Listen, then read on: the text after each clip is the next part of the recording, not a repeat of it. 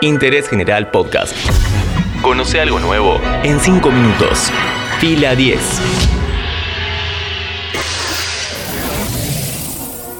Bienvenidos y bienvenidas a un nuevo podcast original de interés general sobre cine y series. Hoy hablamos sobre el rodaje de El Resplandor, jornadas interminables, violencia psicológica, récord Guinness y todos los límites que Stanley Kubrick nunca encontró. ¡Aún hay más! Hola, hijo, ¿cómo te portas? ¡Oh! Entrevistado para el documental sobre la vida de Kubrick, el Life in Pictures. Ah, pero qué inglés, papi. Jack Nicholson contó: Un día Stanley se me acercó y me dijo: Jack, cada escena que quiero hacer siento que ya se hizo antes. Por eso nuestro trabajo es otro. Nuestro trabajo es hacerla mejor. Y en eso se convirtió El Resplandor, una película única. Wendy, I'm home. El rodaje inició en marzo de 1978 y estaba programado para realizarse en 17 semanas. Sin embargo, la filmación duró 14 meses con un presupuesto de 19 millones de dólares, los cuales se vieron duplicados en su recaudación en taquilla en su estreno de 1980. Uno de los motivos del retraso fue que las tomas aéreas del Hotel Overlook se hicieron en Oregon, mientras que los interiores estaban en Gran Bretaña. Esto parece normal hoy en día, pero el problema es que el director quería que su obra se filme de manera cronológica. Kubrick, además de perfeccionista, era una persona completamente hermética en su vida privada. Así eran sus rodajes también, con un entorno de trabajo sin distracciones, ya que no permitía que personas ajenas al equipo ingresaran al set. Here's Johnny.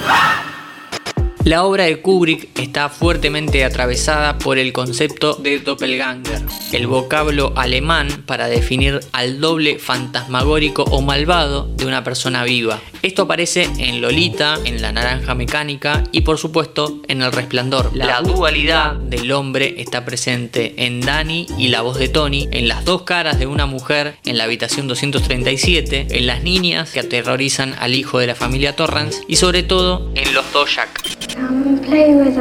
Las dos caras de una persona formaban parte también de la esencia de Kubrick y en el trato hacia su elenco. El director era uno con Jack Nicholson y otro totalmente distinto con Shelley Duvall. El trato con la actriz era malo cada vez que ella se olvidaba una línea de diálogo, ingresaba tarde a la toma o cuando sentía que no se preparaba lo suficiente para la misma. Para colmo, a Duvall no le gustaba mucho la filmación sistemática de una misma escena. Hay una secuencia icónica en la cual Wendy debe subir llorando por una escalera aterrorizada por su marido. La misma fue rodada más de 127 veces, al punto tal de que el llanto final captado por el director era más realista que ficcional. La actriz estaba constantemente al borde del colapso. La intensidad del rodaje fue demasiado para ella y terminó sufriendo verdaderos problemas de salud desde deshidratación hasta pérdida de cabello. Wendy, give me. Otro que sufrió esto fue el actor Scatman Crothers, quien tenía problemas para recordar el monólogo sobre el origen del resplandor. Este inconveniente, más los requisitos de Kubrick, derivaron en 140 tomas de la que quizás sea la mejor escena de la película y además un récord Guinness a la escena más grabada.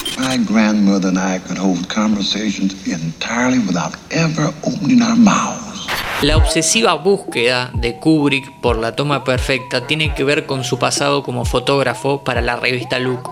Stanley buscaba la mejor toma, la que generara una impresión, y lo cierto es que ninguna de esas fotos de prueba que hacía en su juventud era prescindible. Cada una de ellas estaba perfectamente compuesta, cada una de ellas valía la pena. Como consecuencia, los actores de sus largometrajes tampoco estaban exentos de las múltiples repeticiones. Tal vez por siempre El Resplandor será recordada como una de las mejores películas de la historia. Detrás de escena fue un examen tortuoso para un grupo de personas que debieron lidiar con las excentricidades y el perfeccionismo de un director que exigía hasta el punto de no encontrar un límite. De eso hablamos hoy en Interés General. Quédate ahí hasta que se te quite lo loco. Mm, para la cena. Interés General Podcast. Encontrarnos en Spotify, en Instagram y en interésgeneral.com.ar.